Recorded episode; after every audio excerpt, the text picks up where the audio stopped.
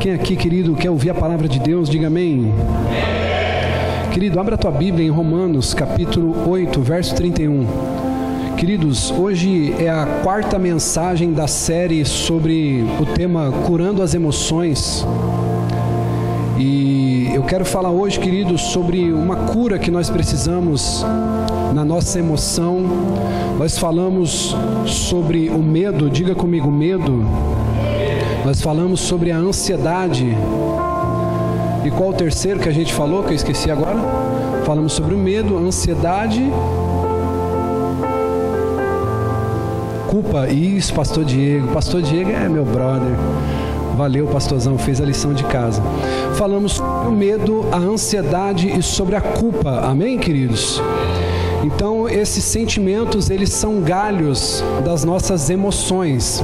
Amém, queridos? Romanos 8:31 diz assim o texto: Que diremos, pois, diante dessas coisas? Se Deus é por nós, Vou repetir isso aqui, irmão. A gente já podia ir embora já, não precisava nem pregar, irmão. Que diremos, pois, diante dessas coisas? Se Deus é por nós, mas aí não suficiente, olha o que Paulo vai fazer, ele reafirma o que ele está dizendo. Ele chega a ser redundante. Aquele que não poupou o seu próprio filho, mas o entregou por todos nós, como não nos dará juntamente com ele e de todas as coisas? Ele está fazendo uma pergunta. Se Deus foi capaz de esfolar Jesus na cruz, como que Ele não vai dar tudo para a gente, irmão? Se Ele deu o que tinha de mais precioso. Ele faz uma pergunta: Quem fará alguma acusação contra os escolhidos de Deus? É Deus quem os justifica. 34: Quem os condenará?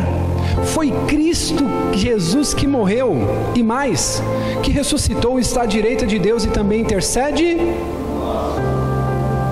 Agora vem o 35, irmão. Prepara o teu coração, aperta o cinto aí para você não cair. Fica de pé. Quem nos separará do amor de Cristo? Aí ele vem dizendo: será tribulação? Diga comigo, não. Pode ser melhor. Será tribulação? Não. Angústia? Não. Perseguição? Não. Fome? Nudez? Perigo? Espada? Aí ele diz no 36: Como está escrito, por amor de ti enfrentamos a morte todos os dias. Somos considerados como ovelhas destinadas ao matadouro. 37. Mas em todas essas coisas somos mais que vencedores por meio daquele que nos amou. Pois estou convencido de que nem a morte, nem os anjos, nem demônios, nem o presente ou o futuro, nem quaisquer poderes, nem altura, nem profundidade, nem qualquer outra coisa na criação será capaz de nos separar do amor de Deus que está em Cristo Jesus, nosso Senhor. Essa palavra merece um aplauso, não merece, irmão? Aplaude a Deus por isso.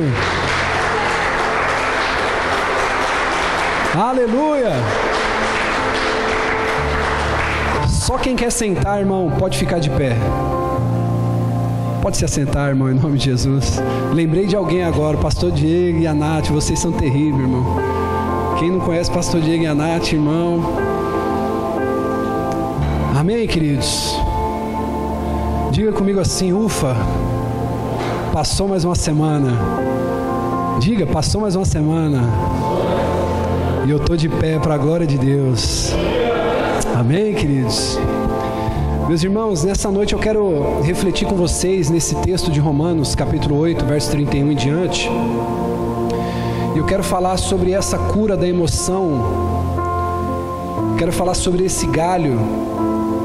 Cara, quando a gente olha para esse texto que Paulo escreveu, é um texto encorajador. Everton. Esse texto ele vai ele vai trazer para a gente algo assim muito poderoso, irmão. Ele vai mostrar para a gente que o amor de Deus é sem medidas. Eu não sei você, irmão, mas hoje eu estava em casa e eu estava estava sozinho, estava no momento de um devocional meu. E aí tinha, tinha passado um som lá. Gosto muito de, de rap, irmão. Não sei o seu gosto musical, mas eu gosto muito de rap. E aí eu estava vendo lá, estava passando lá, porque quando a gente está no YouTube, aparece aqueles, aquelas sugestões de vídeos, né? Quem assiste YouTube sabe disso. E aí eu coloquei na TV lá, e aí a princípio era para ouvir um louvor. E aí tava aparecendo lá o Mano Brau dando uma entrevista lá. Eu falei, cara, o Mano Brau é interessante, né? Não é interessante a gente pegar essas pessoas assim influentes? Eu falei, ah, eu vou, eu vou ver qual é que é desse vídeo aí, né? E fui assistir o Mano Brau lá dando uma entrevista tal. E aí daqui a pouco caiu num, num clipe de uma música dele cantando com outros artistas, cantores de rap. Aí eu falei, ah, tá interessante, eu vou ver esse aqui também, né? Aí fui lá e pá, coloquei assim, ah, bispo, o senhor vê essas coisas? Aí é para um outro culto a gente poder falar, amém, querido? E aí, quando eu olhei assim, eu falei, bom, já deu minha hora. Aí fui lá, coloquei um louvor, peguei a minha, os meus livros de estudo, minha teologia sistemática, alguns livros lá que eu gosto de ler e coloquei alguns louvores ali para eu poder criar um ambiente para que a minha alma ela pudesse se conectar ao Senhor. E ali, querido, eu comecei a ser atraído por Deus.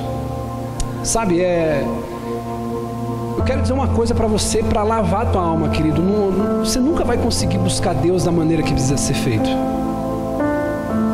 Você está aqui hoje, você até se esforçou, você pode achar que você tem um mérito, mas você está aqui porque Ele te atraiu.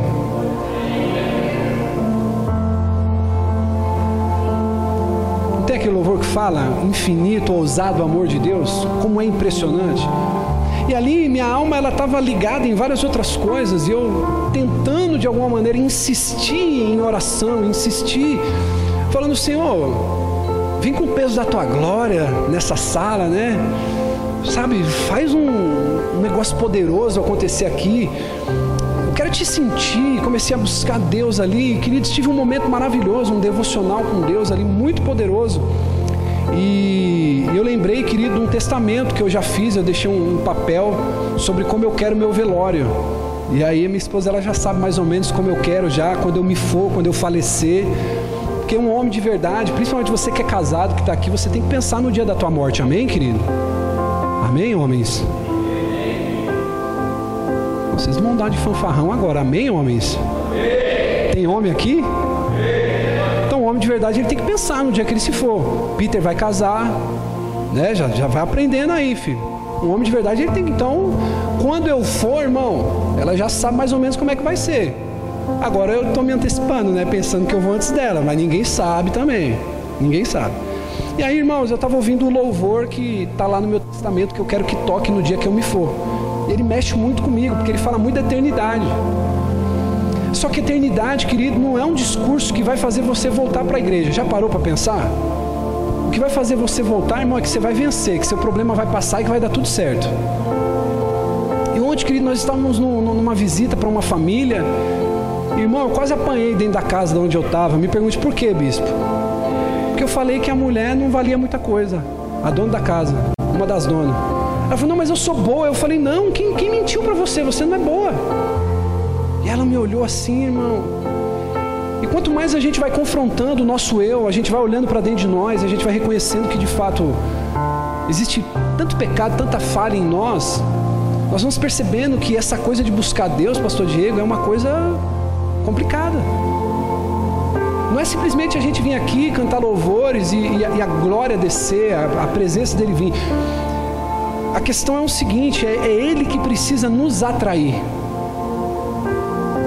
E esse texto que a gente acabou de ler, de Romanos, cara, vamos, vamos tentar pensar um pouquinho. Aquele que não, não poupou seu próprio filho, mas o entregou por nós, como ele não nos dará juntamente com ele e de graça todas as coisas? E aí, agora, para você entender o que eu quero conectar. Aí, quando passou um momento de devocional, minha esposa ela foi fazer uma visita para uma família. E aí quando ela chegou, eu falei para ela assim, eu falei, meu amor, a gente precisa tomar cuidado com algumas coisas.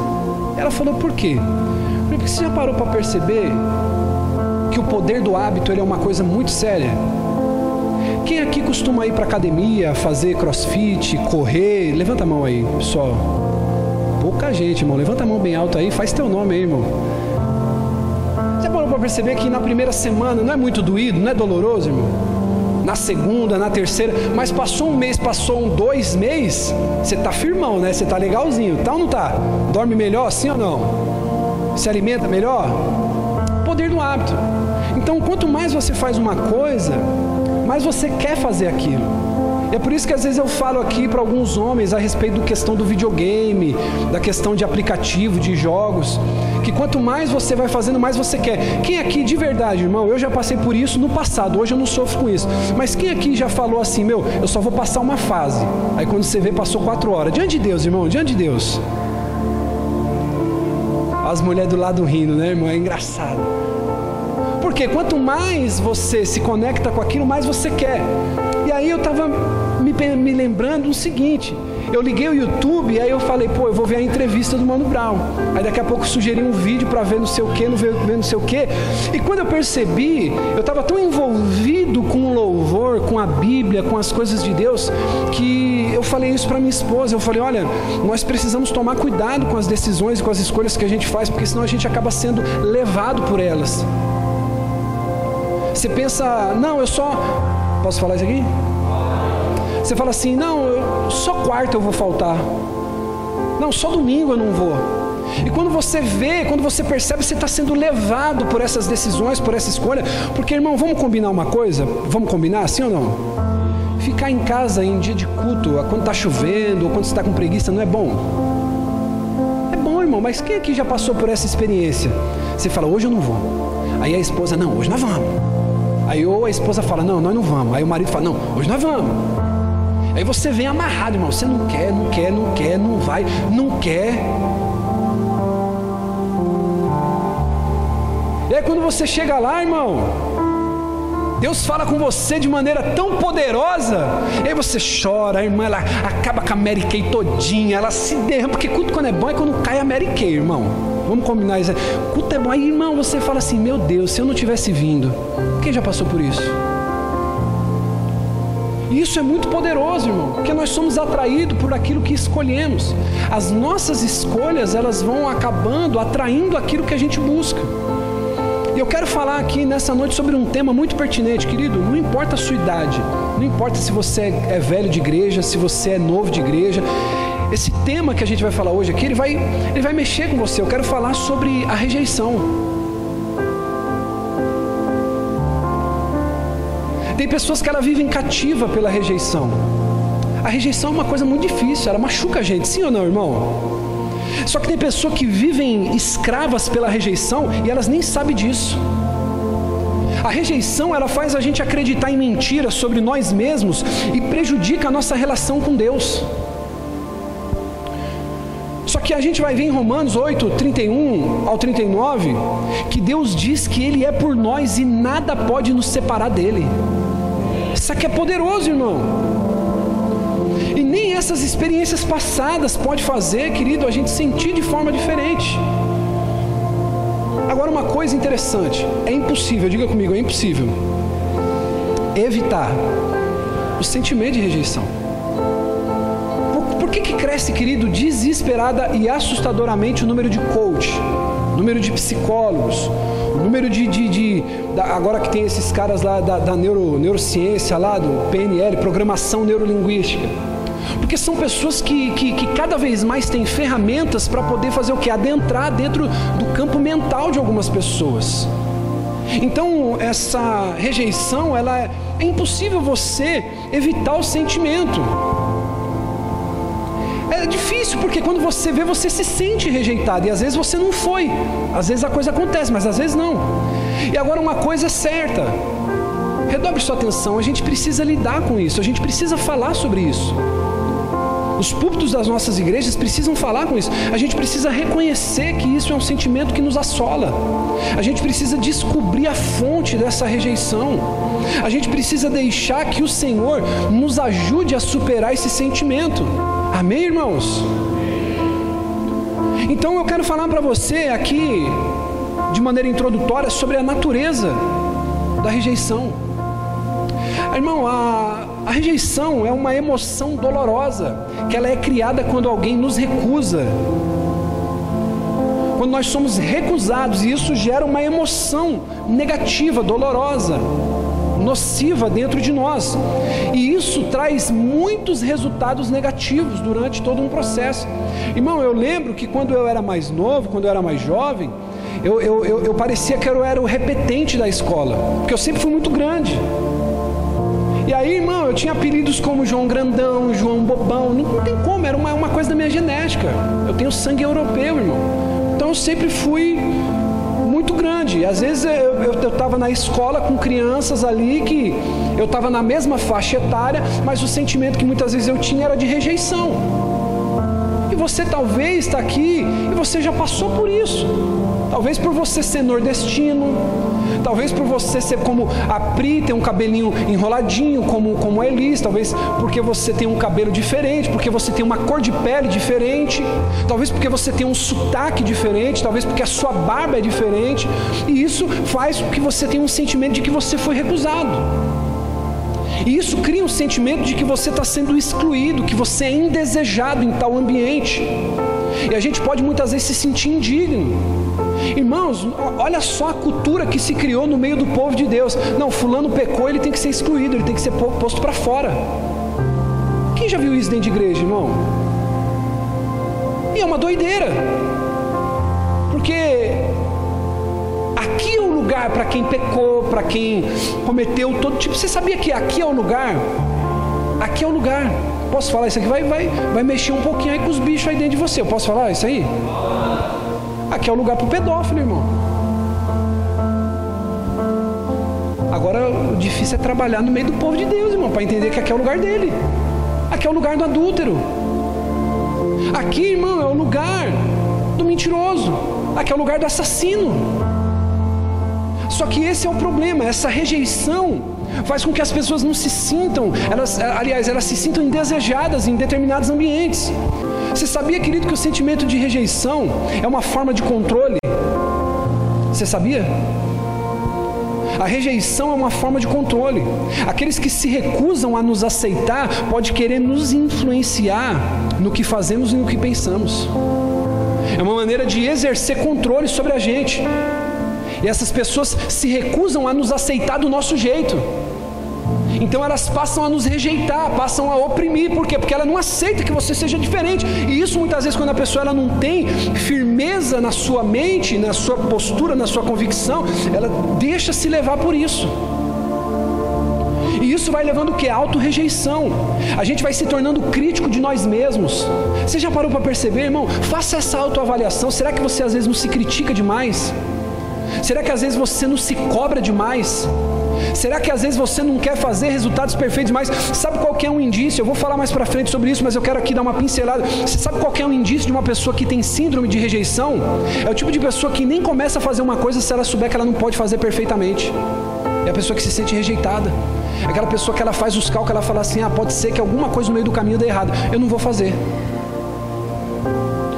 Isso pode se tornar, querido, segundo a psicologia, uma síndrome. Nós temos aqui o pastor Diego, outros psicólogos aqui presentes. Você pode talvez dizer melhor do que eu. Isso se torna uma síndrome. Pessoas que nunca lideram com esse sentimento, eles agem de maneira a levar as pessoas a rejeitá-la. A pessoa ela já tem uma síndrome de rejeição tão grande dentro dela que ela fica aquela pessoa repelente. Ela mesma faz com que as outras pessoas a rejeitem. Quem, quem já se conectou ou já conheceu gente assim? Pessoa, ela mesmo, é aquela pessoa que diz assim: não, eu sou a mosca do cocô do cavalo do bandido, não, eu não valo nada, não. Não, eu vim aqui, fiz isso aqui, não, mas eu, eu não, não, estou valendo nada. É aquela, aquela síndrome de rejeição. Eu quero falar com você aqui, querido, sobre as características de uma pessoa que sofre rejeição. Talvez você vai se deparar com coisas aqui que você vai se assustar, por quê? Porque você sofre de rejeição inconscientemente. Talvez você sofre disso conscientemente.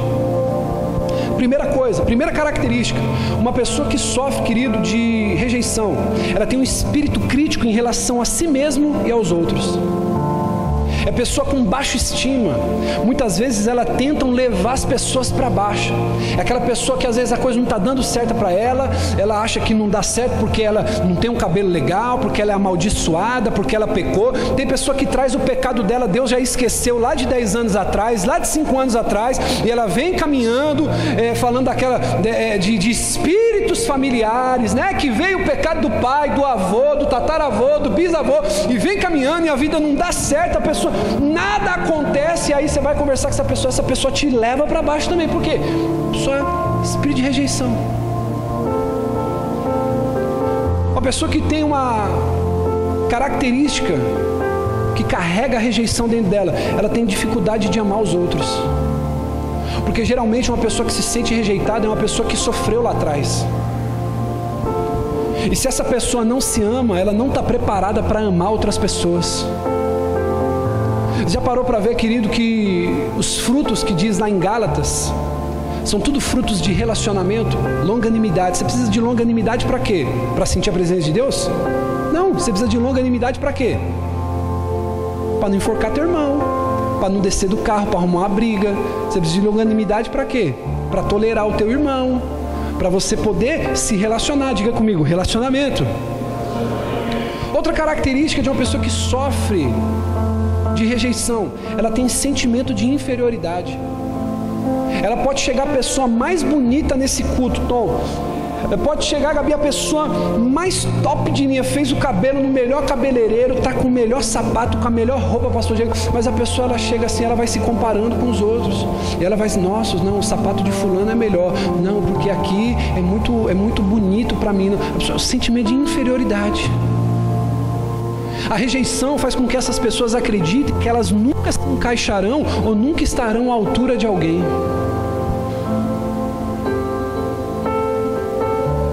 Você quer ver uma coisa aqui, querido? Síndrome de alguém que sofre de rejeição são pessoas excessivamente atentas com a aparência. Olha para o teu lado aí, olha para o teu lado e diga para o seu irmão assim: Deus está falando, hein? Eu não estou falando de vaidade, amém? Você, minha irmã, continua cortando a unha do pé, continua tirando os pelos do corpo aí, faça isso em nome de Jesus. O que eu estou falando aqui é o excesso, diga comigo, excesso. São pessoas excessivamente atentas à aparência.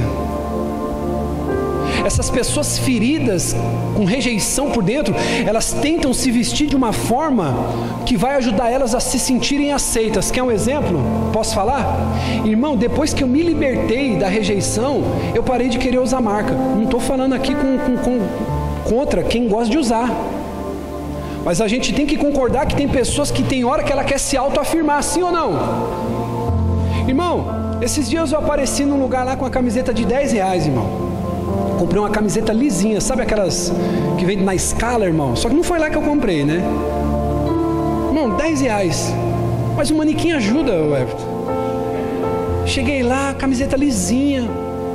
Tá, tá todo. Deve ser Zara, deve ser Eric, deve ser. Não, irmão, era 10 reais lá do Braz. Você está bem resolvido dentro de você, a marca do seu relógio, a marca da sua camisa, isso não quer dizer muita coisa, sim ou não, irmão? Mas quando a pessoa tem feridas dentro dela, ela quer se afirmar. Para quê? Para aquilo a empoderar, para aquilo ser um status, para aquilo colocar a estima dela para cima, para ajudar o que a pessoa se sentir aceita.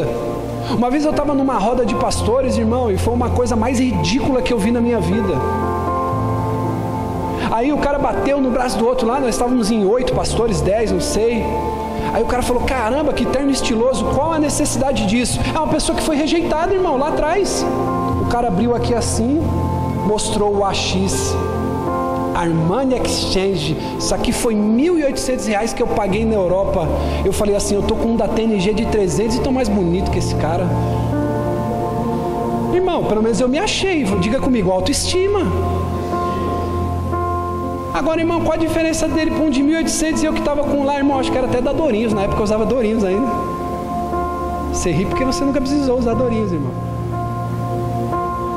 A pessoa precisa. Aí, irmão, chegou ao cúmulo do camarada levantar o sapato assim, ó. Ah, não, porque meu sapato também é da Gucci. Eu falei, caramba, meu, vocês são tudo bagaça mesmo, hein? Irmão, diga para mim, para que isso? Quando você vê uma pessoa atenta muito, não, porque eu paguei, porque eu comprei, porque é assim, é uma autoafirmação. Diga comigo, rejeição. Pessoas, querido, escute isso, fique atento, fique atento, deixa o Espírito Santo te ministrar. Característica de alguém que sofreu rejeição ou sofre são pessoas propensas ao perfeccionismo. Tudo quer fazer com perfeição. Para evitar falhas, algumas pessoas elas não vão nem tentar tarefas que elas não podem fazer perfeitamente. Isso também leva o que? A procrastinação. É aquela pessoa que fala assim: não, eu preciso arrumar esse ventilador, mas se eu não arrumar do jeito que eu quero para ficar da maneira perfeita, eu não vou nem fazer. Aí você vai procrastinando, procrastinando, vai deixando, deixando, deixando, e quando você vê, vira uma tragédia. Pessoa com uma síndrome de rejeição, ela vive num estado de ira flutuante. É uma atitude de raiva, irmão, que vai permeando a vida da pessoa e leva ela constantemente a encontrar defeito nos outros. É uma pessoa que sempre está estressada, sempre tá, ela não consegue ver lado positivo nas coisas. Uma pessoa que tem essa síndrome de rejeição, ela, ela tem uma camada, querido, de superioridade. É aquela pessoa que tenta ser superior, ela é arrogante. Só que você vai ver que na raiz, na raiz, lá dentro do íntimo da pessoa é o sentimento do que? De inferioridade, de rejeição. É aquela pessoa que se sente inferior aos outros, mas aí ela veste uma camada e se sente superior. É uma pessoa arrogante e usa essa autoridade como um disfarce para esse sentimento que ela carrega. Às vezes você está enfrentando isso no seu trabalho e de repente o seu gerente, o seu gestor, o seu supervisor é uma pessoa extremamente autoritária, é uma pessoa extremamente arrogante. Isso aqui, querido, é bênção de Deus sobre a sua vida, esse ensino de hoje, essa palavra ao teu coração, porque você vai começar a identificar muitas vezes dentro de você e dentro de pessoas que você se relaciona, e você vai falar, cara, isso aí tudo é uma, é uma, é uma armadura que essa pessoa vestiu para enganar ela mesma, o sentimento que ela tem de inferioridade lá dentro dela. Pessoas com espírito de rejeição, pessoas com essa síndrome da rejeição, são pessoas que resistem ser amadas, porque geralmente foram pessoas abusadas, enganadas, chacotadas lá atrás. Então elas são resistentes. Essas pessoas elas não se sentem dignas de ser amada e têm dificuldade de receber afeto. Pessoas abusadas, pessoas machucadas. Pessoas com espírito de rejeição são pessoas que estão sempre suspeitando, irmão. São pessoas que sempre estão suspeitando. Algumas pessoas estão sempre suspeitando de quem tenta fazer amizade com ela. Por que, bispo? Porque essas pessoas acreditam que deve haver, haver algum motivo. Não, está se aproximando de mim por algum motivo. É, irmão, vai querer roubar os seus milhões que você tem no banco. Não, sempre tem algum motivo, sempre está conspirando com alguma coisa. Nunca faz, nunca é na normalidade. Deixa eu fazer uma pergunta para você, irmão. Qual foi a última vez que você se conectou com pessoas novas, que você sentou na mesa? Eu, como que está o teu nível de relacionamento? Tem pessoa que fala assim, bispo, eu quero fazer missão na África, mas você não consegue sentar no refeitório da tua empresa e fazer amizade com alguém? Não, bispo, eu quero oportunidade para pregar, irmão. Vai dar bom testemunho primeiro no teu trabalho, irmão, para querer pregar. que está a sua network? Como é que tá as pessoas que você se relaciona? Que está o seu nível de, de afeto, de troca, de, de empatia com as pessoas? Não, é porque eu fui enganado lá atrás, é porque eu fui rejeitado, irmão. A melhor coisa que tem é se libertar. Deixa eu falar uma coisa para você. Eu já passei por isso. Hoje eu falo como alguém que está curado. Eu já fui traído, enganado, trocado por dinheiro. Mas quando eu me libertei disso, querido, hoje eu sento com aqueles que me feriram e sei sorrir porque é libertador. Então essas pessoas sempre estão suspeitando, irmão, eu posso sentar com qualquer um, eu abro minha casa para qualquer um, eu sento na mesa com qualquer um, sabe por quê? Porque eu estou convicto, eu tô, estou tô ciente de quem eu sou, eu sei quem eu sou, o que os outros pensam ou pensam a respeito de mim ou querem fazer contra mim, não vai definir quem eu sou. Amém, irmão? Então, pessoas com essa síndrome de rejeição são pessoas que se tornam indiferentes. Então a pessoa, querido, ela para evitar a rejeição novamente, Wesley, essas pessoas se tornam solitárias. Aquela pessoa que foi enganada uma vez, sabe aquela pessoa que não quer mais pisar o pé na igreja porque é, ela foi enganada numa igreja, o pastor sacaneou numa igreja, ou o padre aconteceu alguma coisa numa igreja. Irmão, eu vejo tanta gente falando de, de. Tem católico aqui? Se você for católico, me perdoe, eu já fui católico. Mas tem um padre aqui na Santa Rosa que fez uma rifa de um carro. Camarada recolheu dinheiro e sumiu com a grana. Essas coisas acontecem em todo lugar, irmão. Não é uma coisa exclusiva dos evangélicos. Não é uma coisa exclusiva de pastores. Aonde tem ser humano está sujeito a erro. E aí, querido, você teve um problema lá atrás e você fala: Não, eu não quero mais saber desse negócio de igreja. Te magoaram no teu trabalho, mas você não pediu as contas para sair de lá porque te magoaram. Você relevou, você ressignificou e você continuou.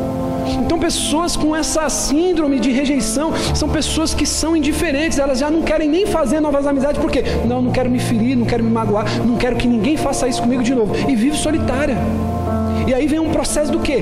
Cai em depressão, porque se sente indignas demais, vão se sentindo triste demais, desanimado demais, esse sentimento vai levando para um buraco maior, e são pessoas que vivem enganadas, diga comigo, enganados. A pessoa que não pode superar os efeitos emocionais que lhe dá reação, ela perde as melhores bênçãos de Deus. Escute isso: pessoas com síndrome de rejeição, pessoas focadas excessivamente em aparência, pessoas solitárias, egoístas e têm um foco materialista. A pessoa, para se sentir querido, ela começa a reunir bens, compra carro, roupa de marca, começa a ostentar, e ela vai percebendo que ela vai caindo num buraco profundo, por quê? Porque essas coisas nunca podem satisfazer ela. E essas pessoas elas vão perdendo o plano de Deus para a vida delas, por quê? Porque o sentimento da rejeição engana as pessoas acerca de tudo que Deus quer fazer na vida delas. Por isso que nós lemos o texto que a gente leu. E para a gente poder encerrar essas características, eu quero finalizar, querido, algo aqui, e isso vai falar muito forte com você. Você me permite isso, sim ou não?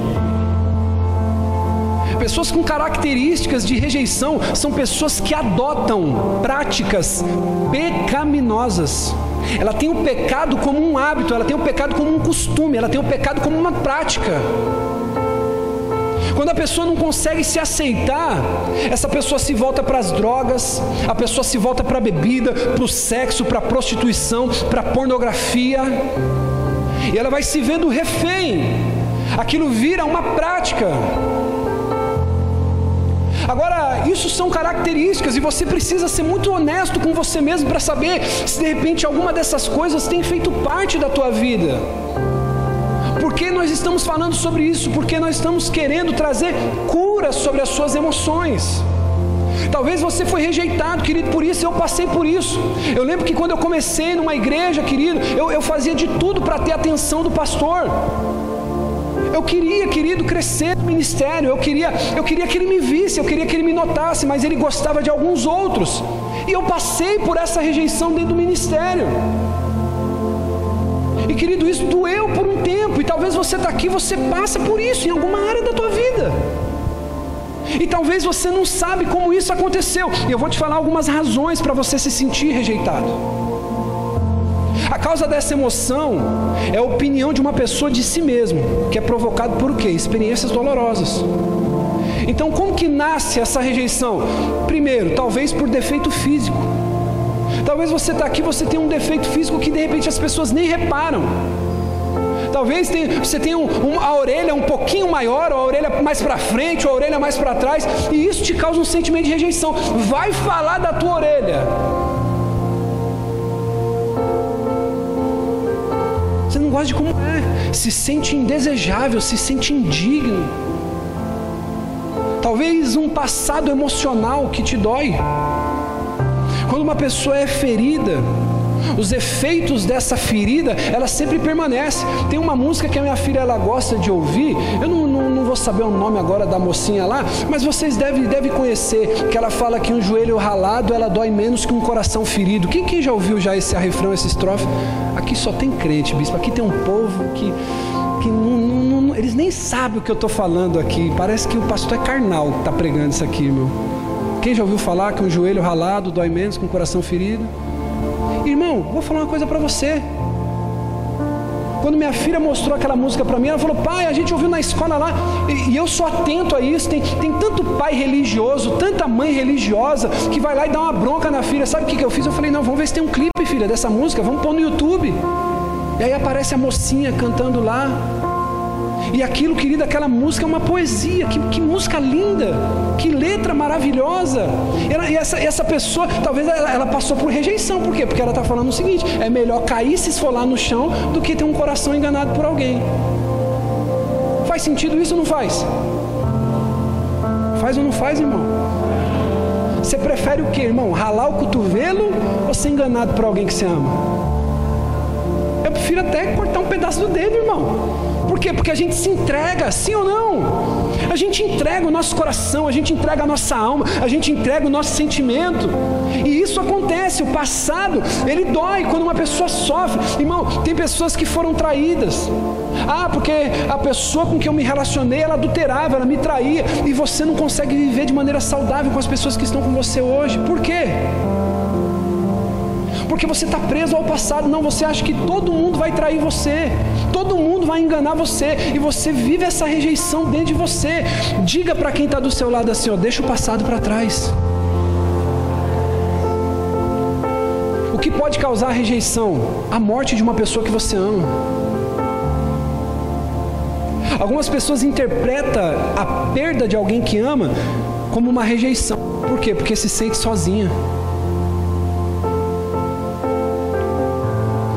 Aí, aos olhos da pessoa, olha como o espírito da rejeição, pastor Diego, é tão sério. Aos olhos da pessoa, sabe o que ela pensa? Ela pensa o seguinte: Deus virou as costas para mim. Por isso que ele recolheu tal pessoa. E ela vai criando esse sentimento solitário. Outras coisas que fazem você sentir é, é, essa rejeição, experiências na sua infância. Ah, irmão, experiência de, de infância é difícil, sim ou não, irmão? E talvez você está aqui e você ouviu palavras de críticas duríssimas na sua infância.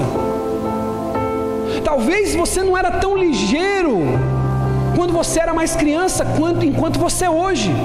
A hoje a vida te amadureceu, te deixou mais ligeiro, te deixou uma pessoa afiada, mas quem sabe lá atrás você foi uma criança rejeitada. Como eu, que era sempre o último a ser escolhido para jogar bola porque eu sempre fui grande, então era desengonçado, era desajeitado. E essas coisas foram marcando você. E você, querido, vai deixando isso fixar na sua memória. E isso vai moldando a sua visão acerca de você mesmo. Eu lembro, querido, como se fosse hoje. A minha mãe sempre disse que eu só seria um homem digno quando eu levantasse 4 horas da manhã, 5 horas da manhã, trabalhasse bastante, pegasse peso, chegasse em casa cansado e registrasse minha carteira assinada. Eu não culpo ela hoje, por quê? Porque foi isso que ensinaram para ela, foi isso que ela aprendeu. Mas se eu me prendo àquele rótulo, àquele padrão que queriam para mim, eu não seria tudo que eu poderia ser hoje. Então, talvez, querido, você pode estar pensando, poxa, bispo, esse culto ele está meio quadrado. Fica tranquilo, irmão, porque eu conheço Jesus, eu sinto o cheiro dele aqui e ele está tratando alguns corações. A gente já vê a lagriminha caindo no olhar de um, de outro. E deixa eu dizer uma coisa para você, irmão: Jesus é perito em curar você na essência. Ele não te cura pela metade, ele não te cura só uma parte, ele te cura por inteiro. E essa é a noite que ele quer tocar você lá no mais profundo do seu íntimo para trazer o que? Cura, libertação e que você nunca mais sofra isso que você tem sofrido. Aleluias! Amém, meus irmãos? Isso vai causando tristezas e a gente vai se vendo dessa maneira. Irmão, quantas pessoas que estão aqui hoje que não têm psicologia, não tem o psicólogo forte o suficiente para ter dinheiro? Porque desde pequeno você aprendeu o quê? Que dinheiro é sinônimo de problema. Que gente rica é gananciosa, é mentirosa. E nem todo rico é ganancioso. Eu conheço gente pobre que é mais ganancioso e mais miserável que rico. Não tem a ver com dinheiro, tem a ver com caráter. Sim ou não? Então isso são consequências, o que? Experiência de infância. Irmão, eu já cheguei a apanhar de panela de pressão. Quem já apanhou com panela de pressão aqui, irmão? Minha mãe, ela catava uns galhos, irmão. Galho de romã. Quem já comeu romã aqui? Quem já viu um pé de romã? Vizinho nosso tinha. A minha mãe, ela pegava uns galhos. Irmão, aqui não quebra. Aqui não rasga. Aqui... Irmão, aquilo lá é um negócio do demônio. Eu não sei. Foi, foi o capeta que inspirou minha mãe. Não, pega aquele galho lá e dá uma surra nos meninos. E ela tinha um negócio chamado arnica. Quem, quem lembra disso aqui, irmão? Arnica. Alguns conhecem. Arnica é, um, é, um, é uma planta, irmão, que você coloca pinga, que você coloca álcool. E ela vai soltando uma substância na, naquele líquido, no álcool, que quando você passa, tira a vermelhidão. Tira. Tira inchaço. Ou seja, minha mãe trancava a gente lá no banheiro, irmão, e ó, pá, pá, e depois era banho de arnica. Não dava uma hora, nós estava tudo zerado, irmão. Pronto para outra. Só que talvez você está aqui rindo e você, como eu, talvez, você não foi corrigido, você foi espancado. E hoje eu estou falando disso, rindo. Só que é difícil quando você está passando pelo problema e alguém diz para você assim, ó, como eu já falei para você, pastor, amanhã, eu não sei quando, mas nós vamos rir de tudo isso. Alguém já falou isso para você? Nós vamos rir de tudo isso. Mas quando, irmão, eu passava por isso, era difícil de entender. O sentimento era do que? De rejeição. Agora eu quero falar uma coisa para você, querido. Como que a gente pode superar esse sentimento de rejeição? É para isso que nós estamos aqui, amém? Primeira coisa que você precisa entender, esse sentimento ele precisa ser tratado. Você precisa reconhecer. Se você, querido, quer viver de maneira completa, você precisa reconhecer que esse sentimento, ele, ele, ele habita dentro de você. Eu poderia falar sobre várias coisas aqui, mas para encerrar eu quero falar sobre três elementos que compõem uma atitude saudável para que o Senhor ele possa suprir nossas carências. Amém? O louvor pode subir aqui. Eu quero falar do primeiro sentimento. Você precisa ter um sentimento de pertencimento. Diga comigo, pertencimento. O Pipi, abre para mim, filho, Romanos capítulo 8, versículo 16. Você precisa entender isso. Você precisa entender que você tem que ter um sentimento de pertencimento. Diga, pertencimento. Aqueles que são parte do corpo de Cristo pertencem à família de Deus. Olha o que diz, eu vou contar até três, nós vamos ler bem alto e juntos. Um, dois, três.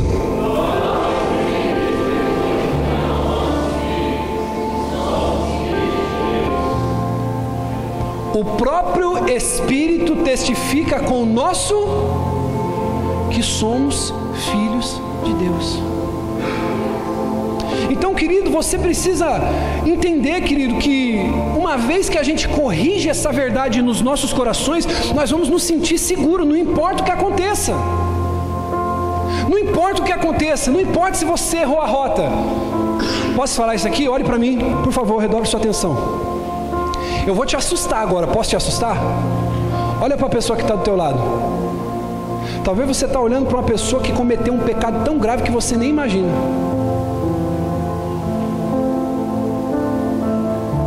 Meu Deus do céu, isso aqui é forte. Sabe por quê? Pecado não deixa cheiro. Pecado não deixa rastro. Pecado, querido, não é igual um cigarrinho, uma bebida que você bebe, um cigarrinho que você fuma e deixa cheiro. Fica escondidinho, tá lá, ninguém sabe. Talvez essa pessoa que está do seu lado entrou aqui hoje e você mal sabe aquilo que ela tem praticado, que ela tem vivido, aquilo que tem acontecido na vida dela. Mas eu quero dizer uma coisa para você, irmão, sentindo o Espírito Santo comigo em cima desse altar. Posso te falar? Você acha que você pegou Deus de surpresa, meu irmão? A única coisa que Deus está esperando nessa noite é você assim dizer para Ele: Senhor, eu quero corrigir a rota, eu quero me arrepender, não vou voltar a fazer mais, não vou voltar a praticar a partir de hoje vou dar ouvidos para a tua palavra, vou corrigir a rota e nada pode me separar do amor de Deus que está em Cristo Jesus. Não tem nada que pode te separar. Ah, bispo, mas eu adulterei, bispo, eu matei, eu assassinei alguém. Deixa eu te dizer uma coisa, irmão: assassino tem cara de assassino. Talvez você possa estar do lado de alguém e muitas vezes acontece. Pessoas que vêm assim e falam, bispo, eu não consigo tirar da minha mente o dia que eu tirei a vida de alguém. Eu olho assim, eu digo, eu, hein? Difícil, irmão, estar no lugar de um pastor nessa hora. O que, você vai fazer? Mas eu quero dizer uma coisa para você. O Senhor ele está aqui nessa noite.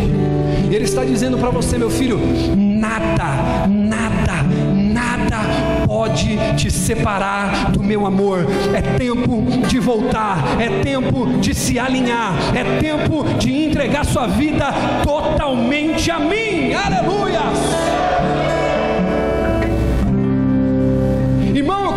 Você entenda uma coisa: você é valioso, você não é o centro do Evangelho, tá? Você é valioso, é diferente. Você tem valor. Você precisa ter um sentimento de dignidade. E sabe o que, que te dá isso? João 3,16: Deus amou o mundo de tal maneira que enviou o seu único filho para que todo aquele que nele crê não pereça, mas tenha vida eterna. Quando você, querido, te dá, quando você vê que Jesus nos considera tão valioso e que ele se dispôs a morrer em nosso lugar, você se sente uma pessoa amada. A rejeição ela passa, querido, a assumir da tua vida e você fala, cara, Jesus não morreu pelo pastor. Porque tem pessoa que às vezes diz assim: "Ah, mas sabe qual que é o problema? Porque às vezes os evangélicos eles têm essa coisa de querer ser melhor que os outros. Não. Deixa eu dizer uma coisa para você, quando alguém disser isso para você, sabe o que você vai responder? Eu sou falho que carrega uma mensagem perfeita. Você perdeu a chance de aplaudir o Senhor, irmão.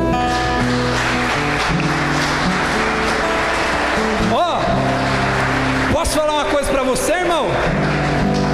Vai doer, vai machucar, vai ter hora que você vai falar assim: o bispo não tem moral para pregar o que ele está pregando, mas deixa eu falar uma coisa para você: eu sou um mensageiro falho que carrega uma mensagem perfeita, infalível.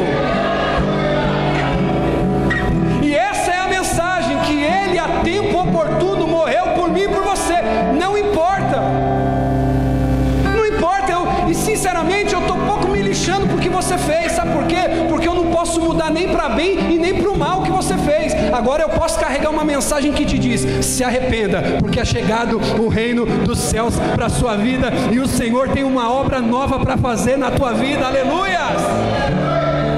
Amém, irmão? E você precisa sair daqui por último com uma sensação de competência. Diga comigo, competência. Escute isso, quando você aceita ou quando você recebe, melhor dizendo, Jesus como seu Salvador, sabe que acontece uma coisa interessante? Posso falar isso aqui, sim ou não?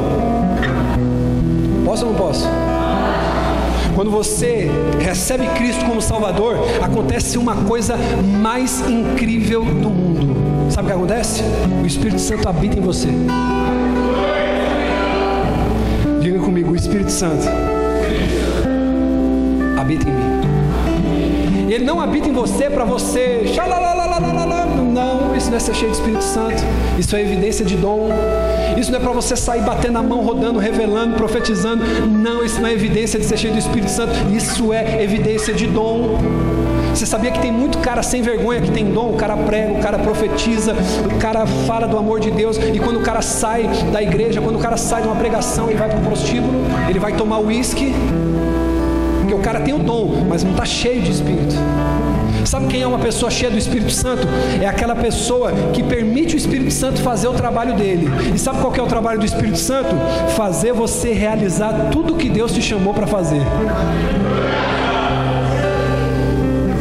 Sabe quem é uma pessoa que está vazia do Espírito Santo? É aquela que lê a Bíblia, é aquela que ora, é aquela que vem para o culto todo dia, mas não deixa o Espírito Santo fazer a obra na vida dele. Disse isso aqui na reunião, irmãos, e vou dizer isso aqui de altar, fique registrado. Eu estou disposto a perder todos vocês, só não perco a minha família. No dia que eu colocar mais força minha nessa igreja do que na minha família, eu já falei, Deus, tira o ministério. Hoje eu olhei para minha esposa, pude abraçar ela, irmão. E eu me gabo disso, sabe por quê? Porque isso me faz eu me sentir um homem de verdade. Falei para ela assim, meu amor, nós estamos num momento tão bom no nosso casamento. Aí ela falou: Ai, meu amor, é verdade.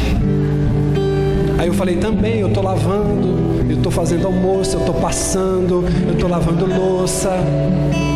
Aí ela falou assim: Deixa Deus te usar, meu amor.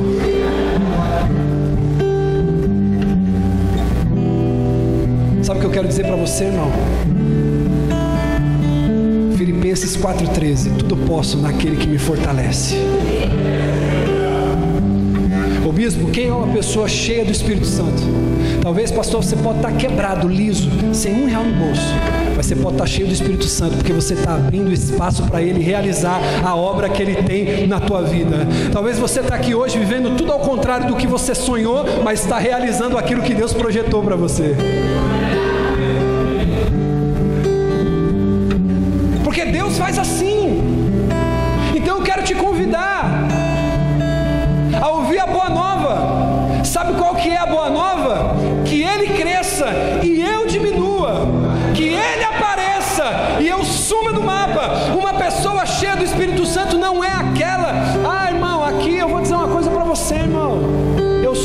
Pentecostal, eu amo o fogo. Eu, eu amo, eu amo esse negócio santo, irmão. Eu vou ser pentecostal até o fim. Eu amo estudar, irmão. Eu sou uma mistura de batista, presbiteriano, com pentecostal, com bola de neve também. Eu misturo tudo, irmão. Mas eu sei de uma coisa, eu amo Jesus. Agora, uma outra coisa, irmão, posso falar isso aqui? A pessoa vem, cai aqui dentro, fala língua aqui dentro, pula aqui dentro, com a vida toda arrebentada lá fora. Aí a pessoa é a vergonha do Evangelho. Não fala que é daqui, não, irmão. Tem alguém que está visitando aqui hoje? Fala que é da igreja de quem está visitando. Não fala que é daqui. Brincadeira. A pessoa, não, eu sou lá da DAP. Não, irmão, você não é daqui, não. Eu não te conheço, não. Você paga o que você deve? Você é daqui. Você devolve o que você pega emprestado? Você é daqui, irmão. Por quê? Porque você está de acordo com o ensino daqui. Amém. As ovelhas de Cristo elas são marcadas em dois lugares. Quantos lugares? Dois. Quantos lugares? Dois. Diga comigo, na orelha e nos pés. Por quê? Porque elas ouvem e obedecem. Amém. Quem está comigo nesse culto? Quem sente a presença dele aqui? Faz assim, ó.